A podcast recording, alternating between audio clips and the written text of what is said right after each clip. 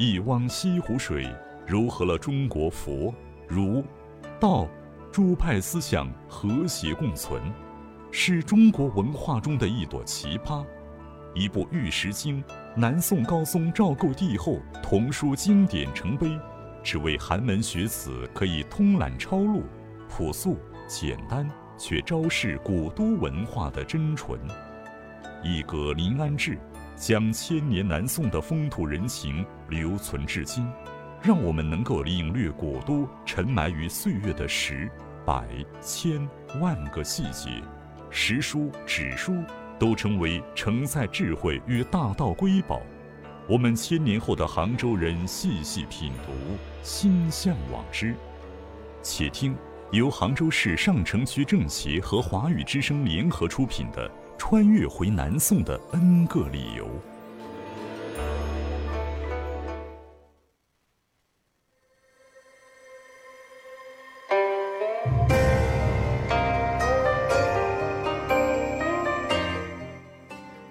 之声的听众朋友们，还有正在通过 KK 直播和华视直播同步收看节目的网友们，以及透明直播间外的观众朋友们，大家晚上好！您现在正在锁定收听的是由上城区政协和华语之声联合推出的《穿越回南宋的 N 个理由》。在上期节目当中，徐老师为我们介绍了辛弃疾、文天祥等等爱国文臣的故事，而这期节目我们要来讲讲南宋武将的故事。首先，还是让我们欢迎九三学社杭州市委会文体委员、上城区政协智囊团专家、上城区社区学院信息研究员徐岳峰徐老师，欢迎您。大家好，又见面了。每周二的晚间，我们都很期待徐老师坐在这里和我们大家一起讲述南宋的故事。很多人对于南宋的印象是重文轻武，包括对于整个宋朝都有这样的印象。那么在南宋时期有没有变化呢？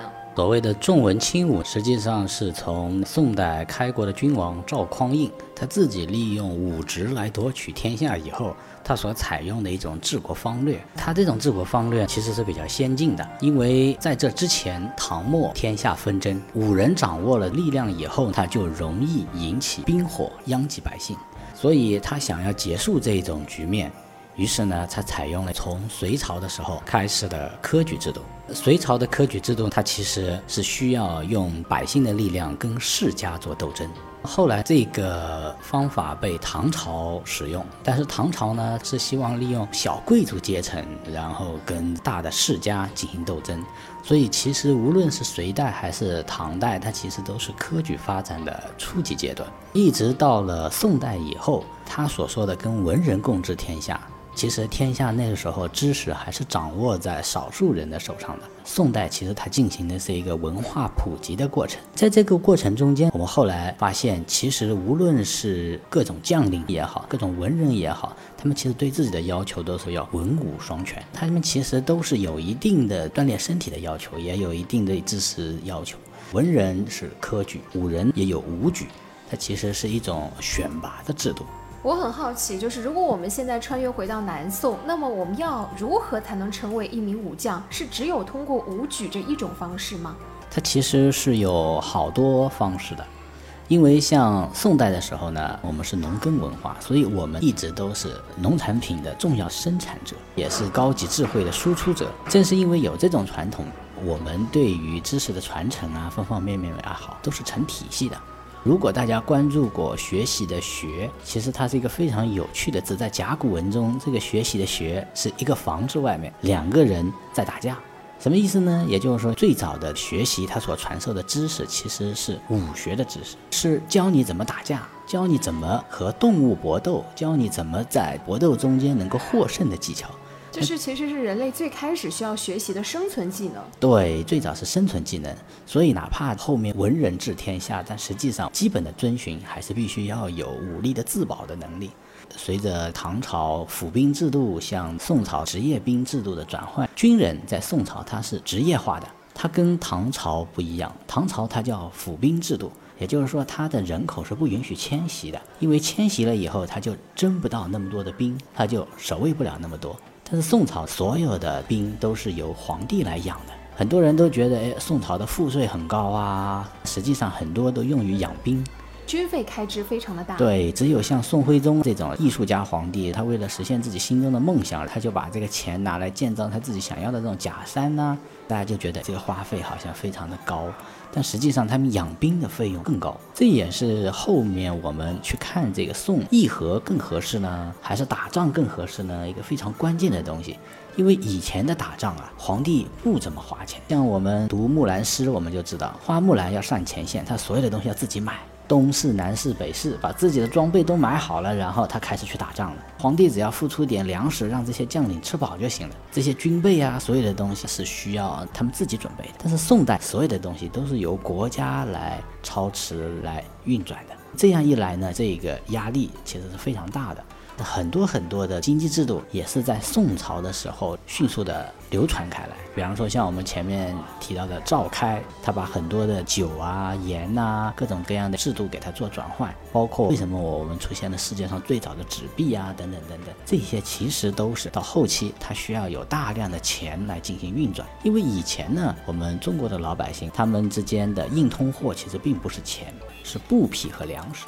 所以，我们现在如果要去计算古代的人赚多少钱，他这个钱能够值多少钱，金银和铜钱之间的转换，这些规律其实要有一个中间值，就是参考这个粮食和布匹的价格。其实最开始我们是以物换物，对，所以衍生了货币。宋朝它其实很多很多的制度，它都是开先河的，所以刚开始其实并没有所谓的重文轻武啊这种概念。我们其实更想的是让武人能够直接影响政权更替的这一种方式有所转变。但是呢，随着知识的加深，我们就发现知识给人类社会带来的改变是太重要了。就像我们现在随着互联网的普及，我们的知识在更新换代，我们的生活方式也就迅速的发生变化。如果没有这种知识的更替的话，我们可能很多东西还遵循旧有的一种规则在进行。所以也有人说，宋是中国古代的文化高峰，最核心的其实它就在一种制度的变革。这就像欧洲的文艺复兴一样，它其实给大家带来的是整个生活上的变化。其实我们之前节目当中都跟大家讲了怎么样成为一个文人。那么今天我们首先想谈谈，如果我们穿越回去了，我们怎么样能够成为一名武将呢？如果穿越到南宋初期，那个时候正是国家多事之秋，而且乱世出英雄。这个时候掌握了足够的武力，可能比你做文官更有优势。所以南宋的时候有很多的王，像我们现在西湖边有岳王庙，岳王其实是没有这个称呼的。因为他是岳飞封了王以后，大家称他为岳王。其实不能这样说，岳飞这个岳王实际上他是叫鄂王。所以南宋是真的有七个王吗？有封王，前面我们跟大家聊了，最早从张俊开始的，叫一字真王，也就是说他死后给他尽享国家的哀荣。所以从这个方面来讲，赵构他还是很愿意跟别人来分享他的权势的。但核心的问题是，这些人的富贵和权势不要威胁到他的统治。那我就觉得很奇怪，因为按照我们的想法当中，宋朝是一个重文轻武的朝代，但是他的七王几乎都是武将出身。那刚才又说不能威胁到他的统治，那岂不是选文官更加稳妥吗？因为文官他的选拔制度是非常严格的，科举制度它其实为了选拔学霸。所有的科举其实一级一级都是学霸。现在很多人刚刚参加完高考，很多人说这高考是不是就是古代的科举啊？其实不是的，高考只相当于古代的科举的第一级，叫童生试。其实我们说的科举可能更像是今天的公务员考试。对，是公务员考试，因为科举的制度是这样的：你要参加过童生试，那你才可以称之为童生，那你就是读书人了。如果你没有参加过童生试，你哪怕再多有学问，也是布衣出身，没有任何的官职可以做。而且你考了童生试以后，你考中了，那叫秀才。秀才呢可以教书，可以教化，但是秀才也不能做官的。必须再往上考，你要参加乡试，乡试一级考中了以后，你就是举人，举人才可以做官。秀才的第一名称之为按手，就相当于我们现在的高考状元。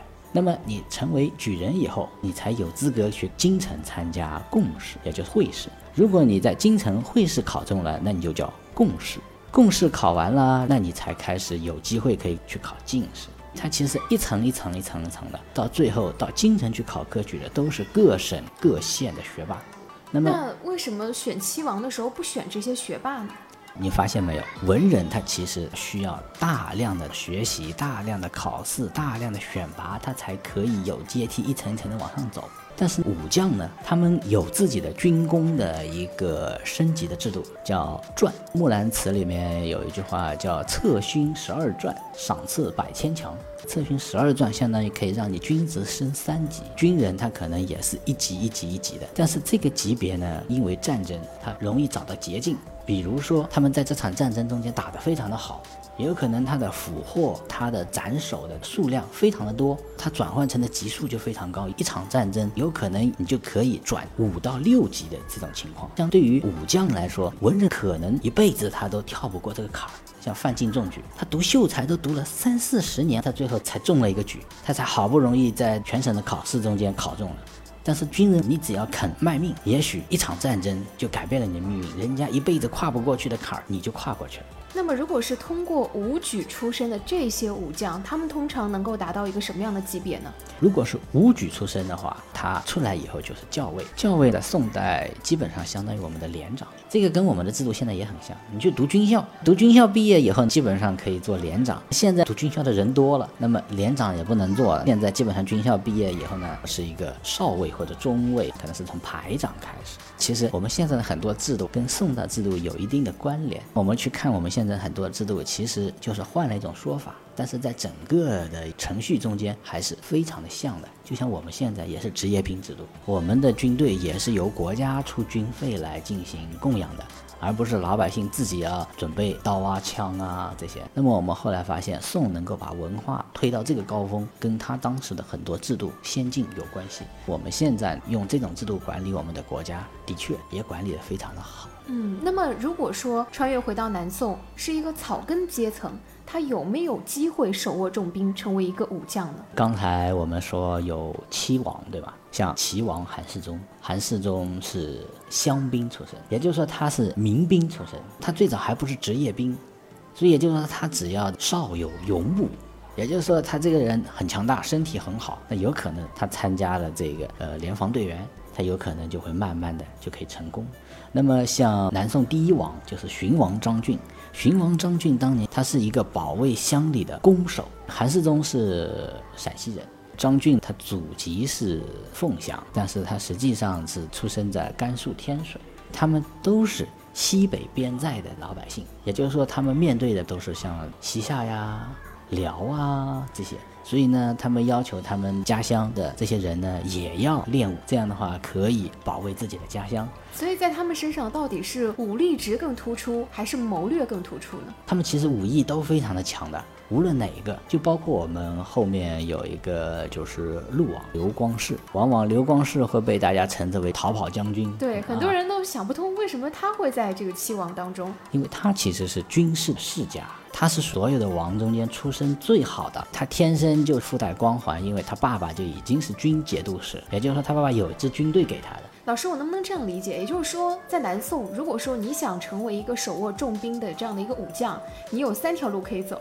你可以从草根开始发展，从民兵开始做起；你也可以通过武举开始做起，或者是比如说家里出生于这种所谓的军事世家。你这样说非常的正确哈。还有一个比较特殊的情况是什么概念呢？其实最早像刘光世啊，他们这些，他们其实叫做边军的一个家族，也就是他们世世代代其实都在镇守国门的。这种呢，它相当于跟朝廷之间有一个不成文的潜规则。叫做听调不听宣，我可以帮你保护国土，我可以承认我是你的一部分，但是呢，我不是按照你的那套制度玩的，我必须要保留我自己的家族，我自己的部族的这个势力。这就是刘光世到后来，他这个刘跑跑是带着他自己所有的军队一起跑的。而且这些军队还不会跑散，因为他们世世代代都是跟刘家在一起，所以就称之为刘家军。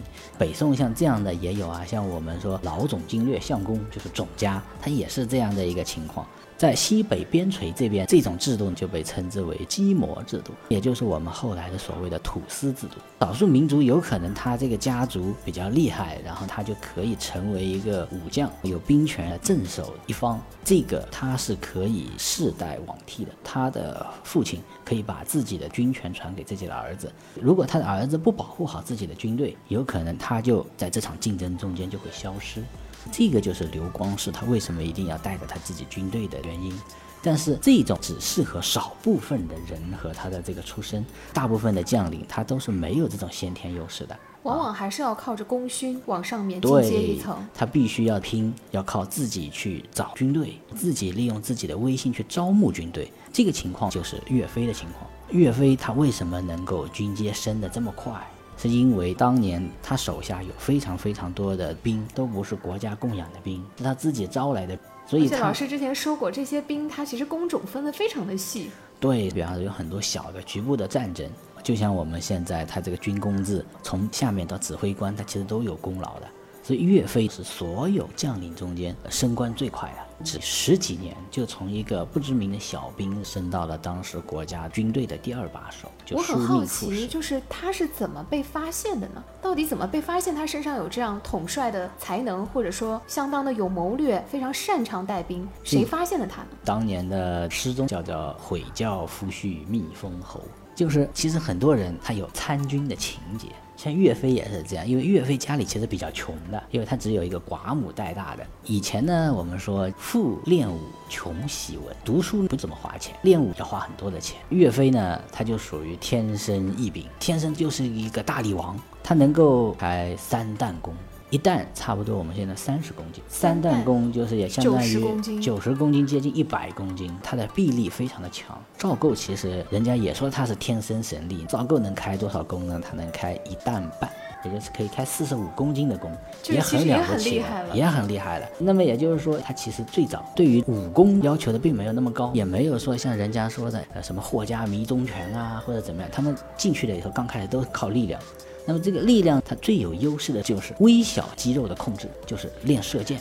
张俊最早也是个弓手，岳飞他也是以射箭闻名的，因为岳飞最早的那个师傅叫做周同。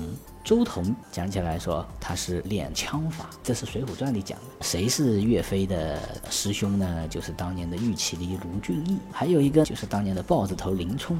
他们武艺都非常好，但我们现在考证来以后发现呢，林冲他不是用枪的，他是用枪的。我们现在都以为对擅长用枪，他是用矛的，就是他这里就涉及到有很多的听众，他其实不太分得清楚这个矛和这个枪，好像在我们印象中长得有点像。对，我们把刚才这个再跟大家说一下，就周彤呢，他其实最擅长的就是射箭。所以，所谓的林冲、卢俊义和他们是师兄弟啊，都是后人牵强附会的。岳飞最早跟周同学的就是射箭的方法。岳飞有一个非常厉害的，他叫做左右开弓，他左射也很厉害，右射也很厉害，那就相当于天生就乘以二，就比人家要厉害了。古代用什么兵器会比较合适？练武的人的说法叫一力降十会。人如果射箭力量大了，肯定你的臂力就强。那当你这个距离已经不能射箭了以后，你再拿起你的兵器，那么你挥舞的兵器有可能就可以比别人重，打击的力量就可以比别人强。那么古代呢，其实没有我们现在武侠片里面那么精妙的招式了。但是其实我们看《水浒传》，我们能看到里面有各种各样的武器。所以我们也很好奇，南宋的时期他们用的武器到底都有哪些呢？《水浒传》里面讲的十八般武器都全的人是谁呢？就是史进。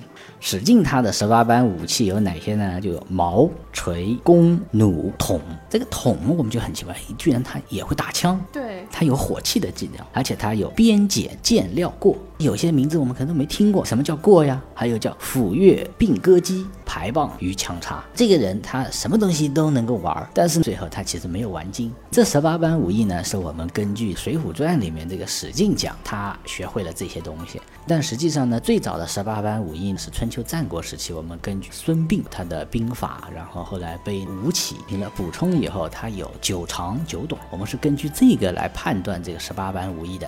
史进的十八般武艺里面，就是江湖武器、奇门武器比较多。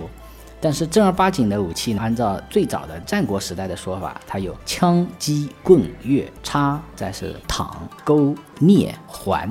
这是长兵器；短兵器呢是刀剑、拐斧、鞭锏、锤棒、杵。其实也很多了。对，这十八般武艺也非常多了。像这个枪最厉害的就是长板桥杀进杀出的赵云。那其实呢，枪是属于轻骑兵配备的兵器，它也是适合步兵来战斗的兵器。所以枪人家说叫百兵之王，也有人叫它叫百兵之贼，因为它进出很快。很多人分不清这个枪和矛有什么区别。矛的矛头呢不是这么尖的，像张飞的丈八蛇矛，大家都知道，它边上是开刃的。那从这个攻击力的角度来讲，是枪更强还是矛更强呢？应该是枪更强，因为枪是骑兵的兵器，矛呢是步兵的兵器。但是有一个我觉得很有意思，就是这个判官笔，它叫过。用过最厉害的就是李存孝了。李存孝就是我们所说的叫十三太保。对，但它这个造型很奇特。它这个呢，又有当年的锤，又有戈，又有击的一些特征。很多人就是说，拿这个兵器到底怎么打呢？它是当锤敲呢，还是拿来当戈去收割呢？非常的奇怪。我们就在想，他为什么要用这么一种兵器啊？这种兵器看起来并没有那么高的效率可以杀敌，更多的像一件艺术品。对，哎，所以这就像他们说的方天画戟。方天画戟，人家一看就知道，哇，这个东西一看就是凶器。为什么？他好像时时刻刻都准备着杀人。另外一个呢，是时时刻刻都我想跟你讲道理。他手上握着笔呀，我们要不要聊聊？然后做个笔友，有这种感觉。对，所以就很萌。但是不像青龙刀啊，或者是马刀啊，它看上去就是杀伤力十足。对，像青龙偃月刀这种刀呢，都已经被神化掉了。那么，其实像月这样的兵器，是我们实际在使用的，还是可能作为礼器更多呢？月更多的其实就是礼器，月是斧头嘛。我们人类最有攻击力的，最早的就是斧头。从石器时代石斧开始，石斧上升到一定程度以后，磨石头嘛，磨呀磨，然后就找到了最漂亮的石头，舍不得用掉，那么大家就把它放在那里保存。那么最好的宝贝大家都喜欢了，最后就献给了自己的君王，这也叫做君子比德如玉。是吧？也就逐渐变成了君王权力的一种象征。对，所以到后面呢，就是君王他一个要有军事的象征，钺它其实是武力的一个代表，但是它的材质呢又是玉制的，代表了它不可能直接拿去作为战争用途，它可能更多的就是作为礼仪的用途。像我们良渚最重要的代表就是那一把玉钺，因为在玉钺上面有一个神徽，就代表了军权神兽。军权神兽代表着国家的诞生，这是亚里士多德说的。所以，我们按照这个来说，我们良渚是中华五千年文明的实证之地。习大大这句话是非常掷地有声的。钺它其实更多的是作为一种标志性的兵器，所以在史前时代或者先秦时代，钺它其实就是一种仪仗武器。但实际上，钺它自身也具备的攻击力，而且钺呢，首先它是斧头的雏形。那么，所以其实后期它有很多的变形。对，有斧头的变形。那么斧头其实到后面啊，它也是像方天画戟一样，它其实具有多功能攻击的能力。斧头前面有一个斧头的枪尖，就像我们的这个戟一样。它尾上呢，它还有一个叫凤钩，它其实也有鸡的作用。所以它是斧击枪三者合一。但是它的使用啊是非常讲究技巧的，因为它重心不稳，它会偏左，因为这个斧刃厚。这样的话呢，要求这个人时常要调整自己的重心，所以能够使斧头的人，其实都是属于前庭功能非常发达的人，他平衡感非常非常好的。所以很多人说，就是这个善于使斧头的人都叫胆大心细的人。就看起来李逵。对李逵的话，使板斧这个概念是属于什么呢？我们觉得其实他可能更多的对于这个斧法的精妙是没有的。但像程咬金这种人，他应该就属于非常聪明的这种人。李逵他使用的是短斧，他不是长斧。像程咬金他们使的就是长斧。长斧它是更加需要训练的，短斧就是他利用自己的力量迅速的杀伤。短斧呢，它相当于只要力量强大，它就可以使用。像长斧呢，它比方说需要配合啊，需要各种各样的技巧啊，要求就非常的高。在我们以前也有一个说法叫一寸长一寸强，啊，一寸短一寸险。但是，一旦你突破了这个兵器之间的界限，那么短小的它就更加有力量。所以，这就是十八般兵器里面为什么又有长兵器又有短兵器。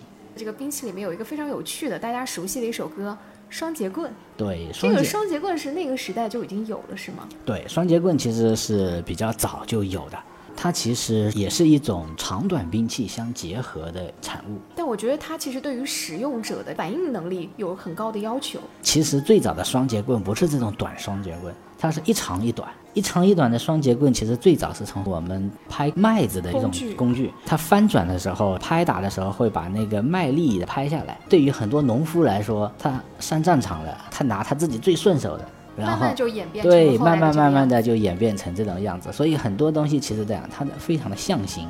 那么我很好奇，刚才我们说这七王，他们是每个人都有自己擅长的武器吗？都有。我们现在人看这个弓觉得没什么，但当你真正去拉这个弓的时候，其实它有不同的重量级，对吧？对，弓其实是比较难练的，所以在古代弓手是宝贝一样的，就像我们现在的火箭部队一样，它其实都是高智商的兵种。你能够把弓练得好，那说明你这个人非常的厉害，力量也有，微肌肉、小肌肉的控制也非常非常的好。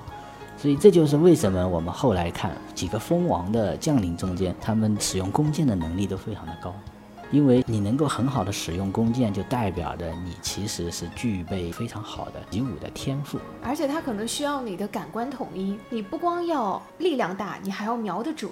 所以像弓这种远程打击的武器，它基本上就成为军队里面非常重要的一一个武器了。而且这种武器呢，越集中越能够发挥作用。像这种弓手留下来的传说和成语也很多，比方说像惊弓之鸟啊、百步穿百杨步穿杨啊，大家佩服人家这个武艺好。还有剑，其实我也很好奇，因为我们都知道，就大家如果看这个呃包拯的话，都有都知道这个尚方宝剑，这个剑是不是就除了它用于武力的这方面之外，它还有其他的含义呢？是的，因为剑呢，人家说叫百兵之祖，但其实剑最早它运用于战争是比较后面的。在春秋战国时期，当时利用剑能力比较强的是赵国，但是赵国它的这个铁剑啊，最后还是敌不过秦始皇的弩。弩就是我们说弓的变种，因为弓需要比较高的技巧，弩的话不需要。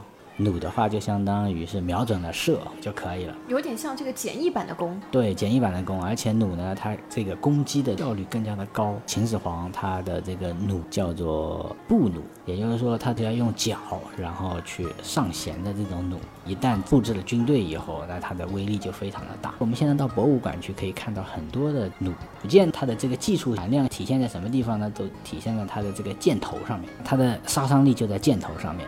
那么像这种戈，戈是象棋中间一款非常重要的攻击的棋子，就是我们的车，当年的车兵。它前面这个锋刃不强，它最主要是侧边，就是因为车跑过去非常非常的快，就像镰刀一样迅速的收割。所以你可以想象成它是像镰刀割稻子一样，在这个战争中间利用这种车的冲击能力来。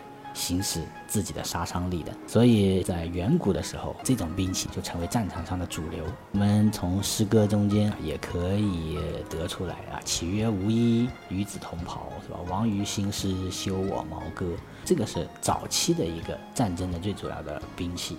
那么后面呢，他们发现随着战争的变化，因为像春秋战国时期，他们打的战场最主要的都在平原地区。黄土高原啊，平华北平原啊这块地方，秦汉的时候，像楚国呀，南方多山的这些地方也加入到战争中间以后，他们就对战争的兵器进行了变化。比方说，像秦汉时期就出现了刀和戟，戟其实它最早就是把矛和戈组合在一起，慢慢慢慢演化出来的。三国的时候呢，我们刚才说了，像赵子龙啊，他们用枪，枪其实它是最廉价的一种兵器，它只需要一个枪头。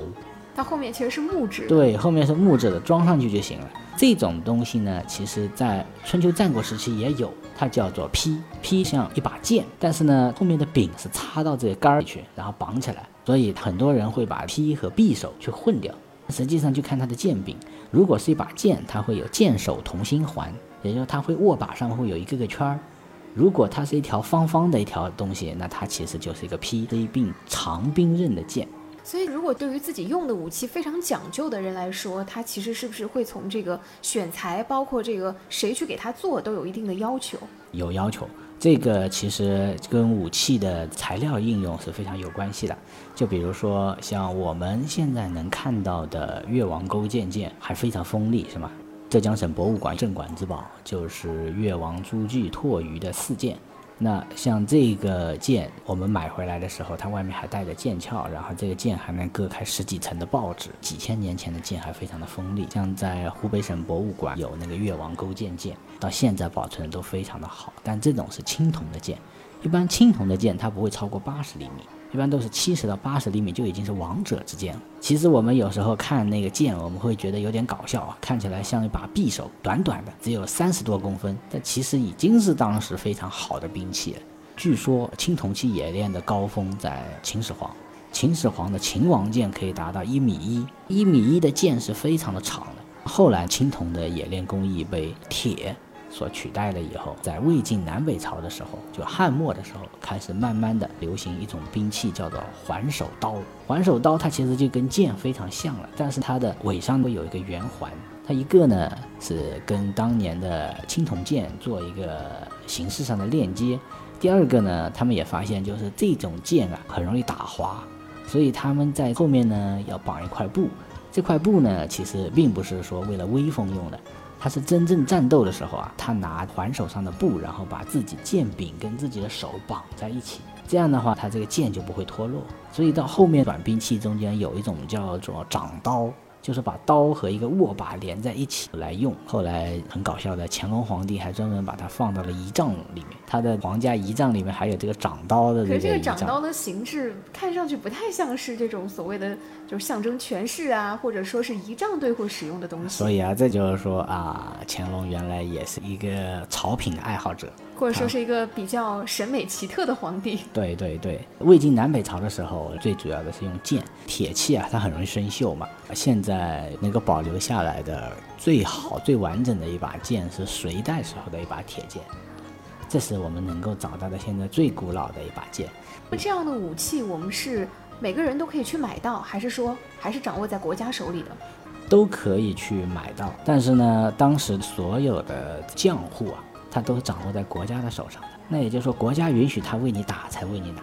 当年很多能够打铁的人，最后也能成为将军的，像尉迟恭，他就是一个铁匠出身的人。他给自己打的鞭，其实就是粗粗的铁条。它为了防止这个铁条弯掉，然后铁条中间呢，它有很多的结，然后就成了它标志性的工具。很多人看这个武侠小说，还有种软剑。软剑呢，其实杀伤力并不强，它更多的是作为护卫兵器用的，也就是说临时的用用的。作为主兵器的话，其实杀伤力并不强，它更像是一种近身搏击去用的武器。对，而且呢，这个软剑跟双截棍一样，它很容易伤到你自己。所以，像真正的这种古代大骑兵的作战，最主要的发展就是在隋唐。隋唐的时候有一个兵器叫做陌刀。这个兵器一看就是凶器，它兼备了矛、戈各方面的功能，而且兵刃非常的长。唐朝它开创了安西都护府嘛，所以它要跟大量的游牧民族作战。那么这种就是重步兵所用的兵器。这个呢，类似于像斩马刀。如果把这个刀刃做长、做强，后面的做短，那它就形成了斩马刀。斩马刀在宋代也有，宋代的后面简单版的斩马刀叫做朴刀，它其实就是简陋版的斩马刀。真正的斩马刀是很华丽的。那么在军队里面去使用什么样的武器，是如何去分类的呢？像古代的军队呢，它有骑兵，有步兵，步兵中间它又有长矛兵，有陌刀队，还有弓箭兵，还有盾兵，他们有自己的整个的一个配合。这个配合其实就是我们后来所说的叫阵法。就比如说像对付骑兵，我们肯定是先要利用弓箭队。弓箭队它讲起来叫三段射。一般来说，骑兵的攻击距离在箭的杀伤范围内，它可以射三次。那么射完三次以后，他就必须要有盾牌去把骑兵的攻击给它挡住。这个盾牌我们说没有攻击力，所以呢，它必须要有攻击力的，比方说长矛队跟它配合。所以我们看到很多盾牌呢，它是这样，边上是有一个凹进去的孔。这个孔当两个盾牌合在一起，它就变成一个圆孔。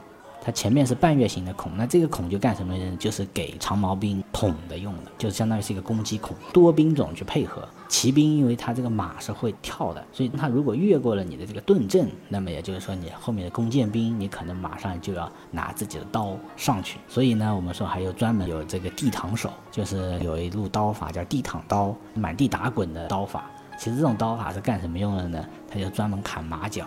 古代就对付这种骑兵跳进阵法里面来做这个用途。当你如果对这个阵法不明白，就像人家所说的八卦阵，八卦阵它其实就是这样，就不同的兵种安排在不同的地方。当你进来以后，我就调取哪一部的兵种来攻击你。所以他如果不知道你这套组合拳，他一开始进来就被打懵了。对，因为他都是用自己的长处去攻击你的短处。还有一个呢，就是古代的这种打，它就是有叫五。五人是一五，就五个人，大家组成一个战斗的小组。五个五呢是一个队，就是说是一个班。这样的话，大家可以配合，然后来做攻击。通过各种兵的调动，可能他会把骑兵帮你分割开。因为骑兵的话，你有非常大的一种冲击力嘛。如果你能够很好的去协调方方面面的兵种，那么就可以获得很好的战斗结果。就像岳飞为什么岳家军会那么厉害？就是他发明了一种用步兵打骑兵的方法，所以这就是岳飞最厉害的地方。这也是为什么金兵非常怕岳飞的一个情况。否则的话，骑马上打仗对于他们游牧民族来说是太习惯了，但是对于我们来说，我们其实是不习惯的，因为我们能够骑马的机会都非常的少。就像你刚才说的，哎，这个兵种有没有区别？当年，比方说他想要成为比较优秀的兵，他必须先要具备远程攻击能力，然后他再具备近身攻击能力。这样的话，他已经是属于跨界的一种人才了。如果他又可以骑个马，那么他就先天领先人家的优势非常非常的高了。我们看宋，宋里面让我们印象非常深的是锤，在用锤的里面，像岳飞的儿子岳云，他用的就是锤。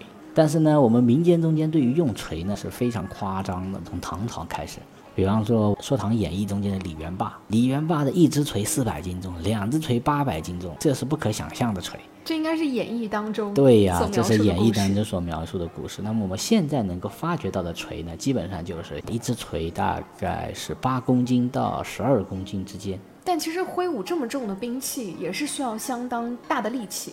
这个呢，其实又是跟这个防卫的发展有关系。因为以前为什么矛戈这些兵器它能够具备非常大的杀伤力，是因为当时防卫的盔甲基本上都没有。如果你富有一点，你可能会有一个坎肩一样的那种，前后有两片甲包起来，那你的胳膊呀，然后脑袋呀，你的腿呀，其实都还是容易受伤害的。所以它这个毛戈车子开过去以后，它可能有杀伤力。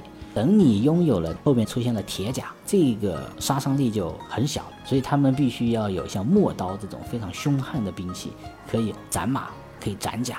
但是后来他们发现，这个陌刀非常的重，人家冲击力非常的大，你有可能砍几刀以后你就没力气了。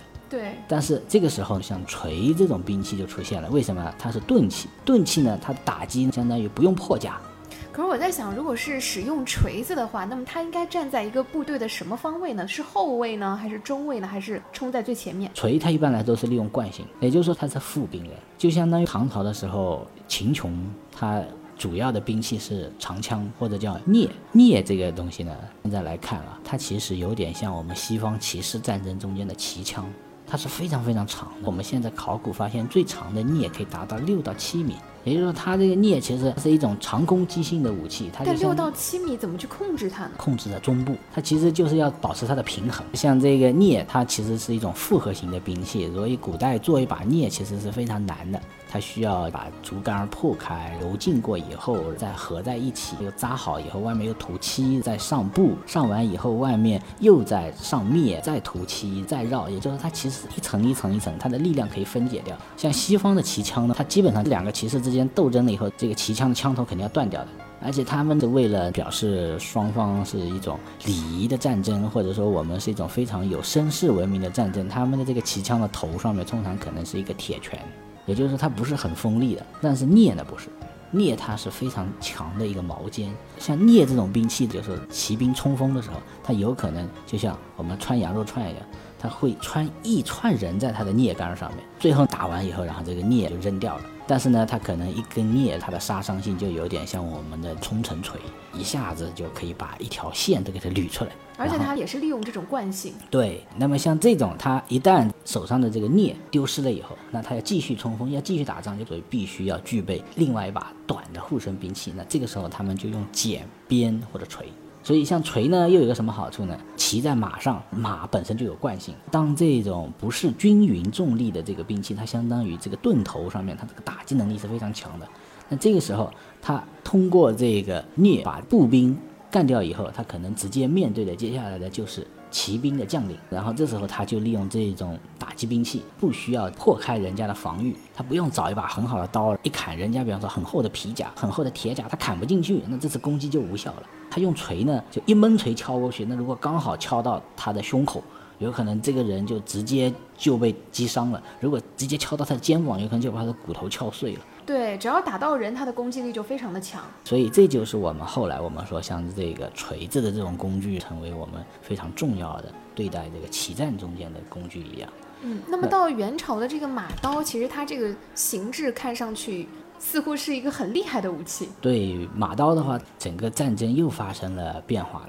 原先我们说有铁甲，但是铁甲你发现没有？到了南宋以后，南方多雨啊，铁甲它要维护的费用成本是非常高的，因为铁很容易生锈。所以后来宋朝国家也为了省钱嘛，宋朝人的造纸术非常的高明，对吧？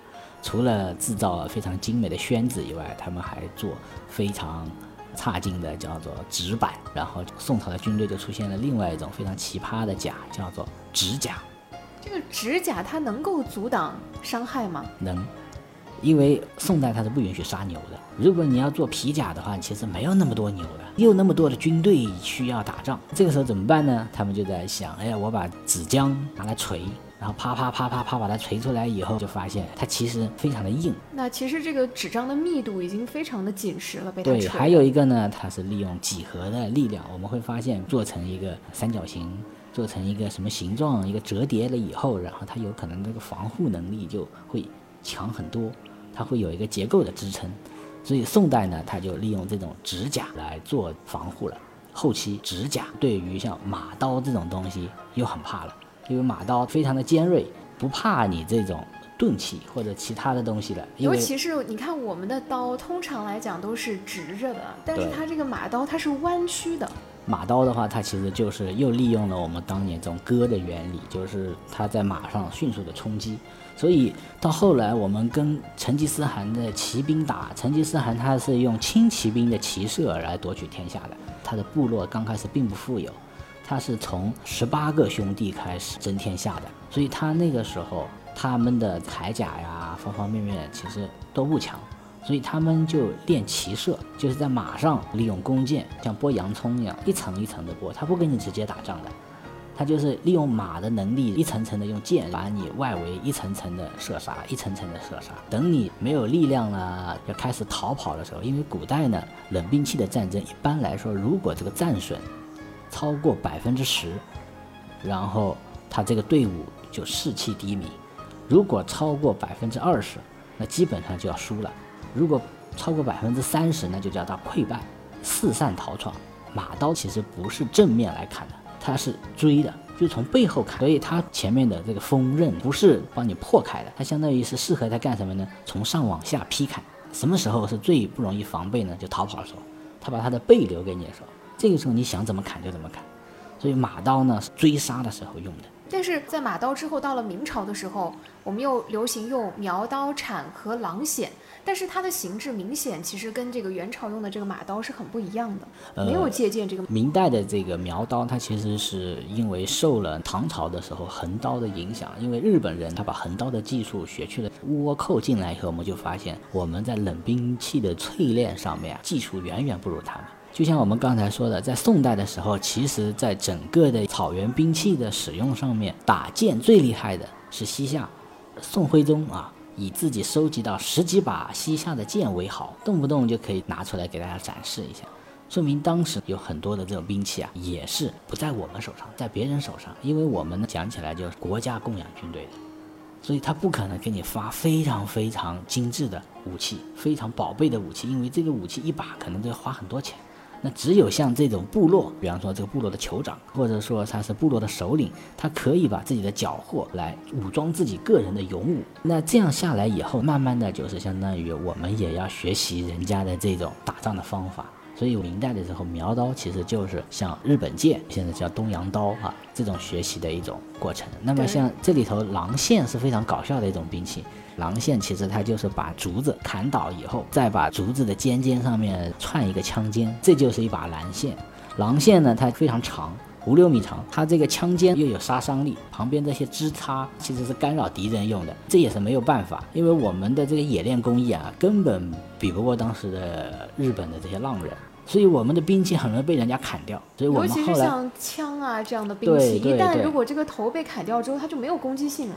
所以后来我们就想办法，就用竹子，因为竹子的各种各样的枝条可以挡住日本刀的攻击。它可能砍掉了一段，又砍掉两段，第三支就把它挡挡牢了，然后另外的那个冲上去捅它呢，又让它有攻击性，头上呢有个枪尖，也就是说它刚开始就端起来，然后先能捅中就捅中，捅不中就用竹子去干扰敌人。那没想到这种方法看起来很老土。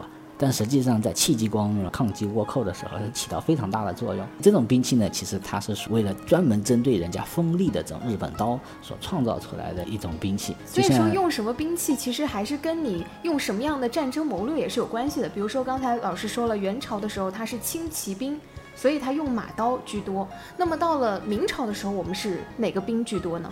明朝很多都是步兵。步兵、骑兵也有，但是呢，那个时候骑战跟蒙古人打也是最主要就是用骑兵。但是后来呢，明朝的时候，其实这些东西都比不过别人的。我们最重要的兵器就是刚才我们十八般兵器中间也讲过的，叫做铜，就是火器。那么明朝的火器应该其实是有一定的发展了，呃，非常的厉害了。因为明朝的时候，我们都已经出现了机关枪。但是为什么最后你看清朝的时候，其实是马上夺的江山？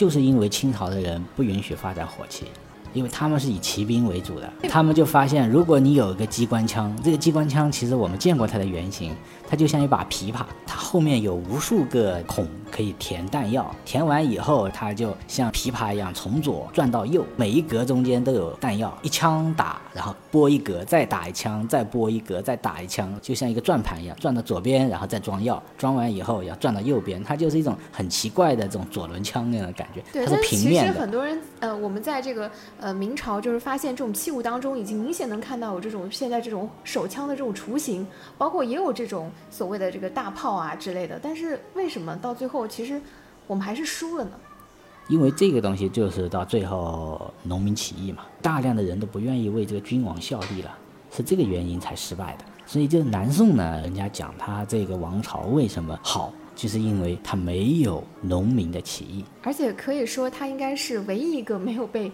农民起义推翻的朝代。对，所以就是当时的北宋还有像水浒啊、方腊呀这种农民起义，是吧？但南宋的话，后来没有农民起义，最后南宋灭亡的时候，两万个人会跟着小皇帝一起跳海，所以崖山之后无中国，这也是很多专家非常奇怪的人讲起来是武力弱，但是他偏偏就没人造反。清代的这个武器是暗器。和九节鞭，这个让我挺没有想到的。清代的武器呢，这个其实到后面很多都已经演化成武术家的武器了。他们可能就是为了夺眼球，让大家呢做一些欣赏。其实鞭啊这些武器跟他们放牛牧马的这个习性有关系。可能他们有些人耍的比较好，就相当于是娱乐性、表演性的一种性质了。包括这个传说当中，雍正皇帝也是一个善使暗器的人，这个应该就是杜撰小说杜撰的吧？像这一些，其实我们说，其实有一定的证据的。赵构，前面我们也说过了，赵构自己身上也藏暗器的呢，甚至都有个传说，他跟杨纯忠聊天的时候，从自己靴子里面掏出一把刀，说我终于可以不用在靴子里面放刀了，就这种概念。那么像那个流星锤就是这样，流星锤就是属于钝器中间的一种，因为它长嘛，它可以远程的偷袭别人，这就是又印证了那句话，叫一寸长一寸强。这个兵器很奇怪，它是铁做的，它相当于是一根弯曲的铁条。这个铁条呢，上下两边都有锋刃，它的把手的地方它没有颚，只有怎么用的？对，最后只有一块椭圆形的一个柄。这个东西看起来这么 low，但是它在诗歌中间可是光芒万丈。它到底叫什么呢？它叫吴钩。我吴钩就是这个。对，男儿何不带吴钩，收取关山十六州。人家讲起来拿这个兵器，他可以傲笑天下。对，没想到这听上去是一个很厉害对这个兵器居然是这个样子的。当然，也有一些兵器是非常厉害的兵器，是属于当时的一些重兵器，就是我们的床弩。床弩的话，它就是攻城和防守中间非常重要的大型的兵器的。这个我很好奇，就是看上去它其实挺复杂的。那么设计它的人是谁呢？这个呢，其实历朝历代不断的进行改进。像宋代的话，它床弩是属于它对付那个骑兵最重要的一个武器了。这个就有点像我们现在的射标枪，它的床弩的弩箭是非常长、非常的厉害的弩箭。这个床弩据说它的攻击力可以达到四百米，非常的厉害。但是我们现在仿造不出来这么厉害的弩。我们现在的技术无法复制它吗？对，没法复制它。我们现在复制的最好的只射到了一百八十米，而且一百八十米的时候攻击的时候，我们是放了穿着一个铁甲的猪嘛，射进去的话，基本上射进去只有十三十三厘米，基本上就射不穿。无法模仿当时的这个攻击力。对对对，所以据说这个床弩最厉害的时候，就直接可以人马俱碎。也就是说，他这个打过来的时候，基本上就可以把你这个马和人都穿透，那么它这个需要几个人去操作呢？八个人。八个人才能推得动它。呃，八个人是完成上弦和激发。他们的激发的时候，其实就不是用手啊，用什么的，就就是用锤子，就直接用锤敲扳机，然后这个弩才能够发射了。如果你用手都搬不动了，这个很多是运用在哪个朝代呢？这个就是宋代。宋代的时候，它守城非常重要的，它这个可以随时调整，就有点像我们的炮塔，可以对准。第二个呢，它在野战中间呢也是这样，它是属于后后军阵中的，最主要是攻击人家骑兵的非常重要的武器，而且它有远程打击能力。它以前对付的基本上都是将领。那么其实说到守城，我就很好奇，因为很多人其实说到南宋都觉得我们好像守城很厉害，但是我们攻击力没有那么强，是这样吗？实际上，最主要的是军事的设施上面的一个差异，就是我们没有养马地，所以我们的骑兵呢就比较少。多的骑兵呢，我们因为知道都是职业兵嘛，职业兵的话，他这个骑兵的养成过程中间，他可能真正能用于战争的时间并不高。他们更多的可能就相当于是跟这个马是做伙伴一样，他就一直在养这个马。人和宠物之间总是很容易产生感情的。可能他这一辈子就只有这一两匹马，那他在打仗的时候，他总在想，哎，最好我的马不要受伤，我的马不要死，不像那种少数民族，少数民族我死掉以后换一批嘛，是吧？我家里反正有十匹、八匹、百十匹的，死掉几匹没关系。但对于我们来说，我们的骑兵就是这样，非常爱护自己的马。打仗的时候，谁更勇敢，那谁的杀伤力就大了。所以我们后来呢，就未战就先怯了嘛，就这个概念啊。所以主要还是因为就是马匹的这个资源实在是太稀少了。对，这是第一个。第二个呢，我们在很多的军事技术上面呢，我是有指挥制度上面的问题，就是我们是叫文官指挥武将嘛。为什么前面这些人都能封王？他们其实这个王是用他们手上的权力换的，他把自己的兵权交出来了，他可以封为王。齐王韩世忠，他把权力交出来了，他就封王了。刘光世把自己的权力交出来了，他就封王了；张俊把自己的权力交出来，他就封王了。岳飞不交，所以岳飞的王是他死后好多年以后平反的时候再封给他的。他其实一开始并不是王，有一些呢是他在后期这种中兴四将凋零了以后啊，他依然在西北非常的厉害。比方说像吴阶、吴林这两兄弟，吴林他叫信王。讲到信王呢，我这里也可以跟大家讲一个小小的一个情况。很多人也问过我，他说：“哎，为什么就是刚开始宗泽推这个赵构登基，他是赵构登基的一力支持者，但是后来为什么赵构南撤的时候呢，宗泽没有跟着他南撤，而且后面赵构其实对于宗泽的后人照顾的其实也并不好，为什么不感念他的恩德？这里头呢，然后我们说就存在着有一个人。”信王是宋徽宗的第十八个儿子，信王赵祯。中间呢，其实经历过一个信王的一个事情，就是据说信王在那个掳掠到北方的时候，中间啊，他逃出来了，被当时的一伙就是溃兵，他叫马扩，被他收容了以后呢，然后他们就利用这个信王的号召力，也组织了一批军队。而且呢，他们还向赵构打报告。赵构刚开始很开心啊，让信马做额外兵马元帅，也就是说他在河北以外，如果能够收拢这种兵，就给他有一支建制的军队。但是后来呢，宗泽在金兵围困的时候啊，非常的支持信王，所以让赵构呢，其实有一点心生忌惮。所以后来呢，据说啊，宗泽他十几次叫赵构还都到开封，赵构都没回去。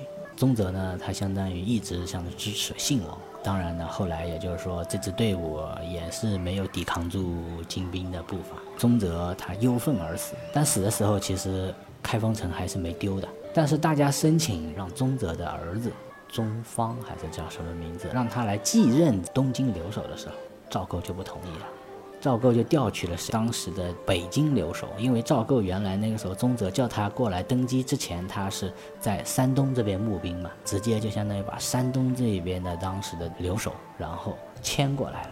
所以这也是人家说，哎，赵构为什么对于这个宗泽后来就有这种戒备的心理？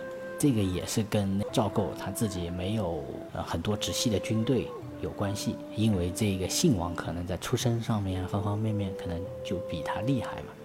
那么像这个封王的几个人里面，其实只有岳飞是一开始不跟着赵构的，因为刚才你说岳飞他是怎么当兵的？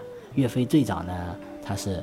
有一个叫刘和的人看中了岳飞，所以呢让岳飞从军。后来呢，赵构有一次到相州募兵的时候呢，刘和就推荐给了赵构。赵构呢，然后封岳飞叫陈信郎，就相当于给他封了一个排长。岳飞是归为宗泽的麾下。但他虽然是宗泽的麾下，却后来得到了赵构的很大的信任，这是为什么？这是很后面，随着东京城的失败，岳飞他其实是回老家了。他中间其实又离开军队了，后面他又在重新在当时的农民起义军中间又重新参军了，所以岳飞他其实有三次参军的过程。那么他是怎么样组织了他的这支岳家军呢？所以啊，这个就是我们按照现在的证据去解读，我们就发现岳飞这个人真的是属于一个比较完美的人，无论是人格上面啊、才华上面，以及他自身的对于士兵啊方方面面的。难怪他的死会引发那么大的一个舆论的一个危机。可能用我们今天话来说，就是一个具备领导力的人。他其实具备偶像级的一种标杆，是一个典范。今天呢，我们可能刚开始就从这个古代的一些军制啊、兵器啊，然后包括中兴四将中间他们的一个出身开始讲。那么下一期呢，我们可能会重点就跟大家介绍一下岳飞他是如何。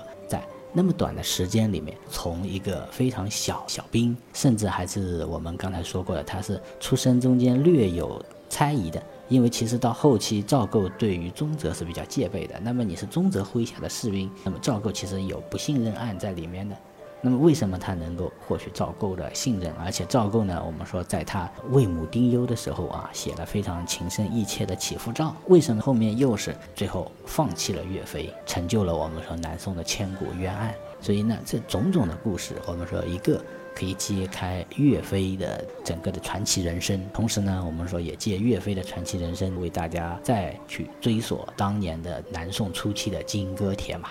然后我们看看，如果你作为一个军人，在这个乱世中间，你是人命如草芥呢，还是想要利用自己的知识能够博取到自己的一席之地？按照我们现在讲，文官你想封王，基本上没可能，因为文人的相亲，对吧？他的那套规则制度非常的完善。但是武将，你可以弯道超车，你可以利用战争、利用军功去超越原先就是你迈不过去的门槛。我们看岳飞他是怎么来迈过这个。门槛的，所以老师给我们埋了一个很让我们觉得好奇的下一集我们要讲述的故事，关于岳飞的。那么我们今天的穿越回南宋的 N 个理由呢，到这里就要和大家说再见了。下周二晚间的七点整，我们依旧在这里和大家不见不散。也请大家持续锁定收听穿越回南宋的 N 个理由，下周同一时间我们再见，再见。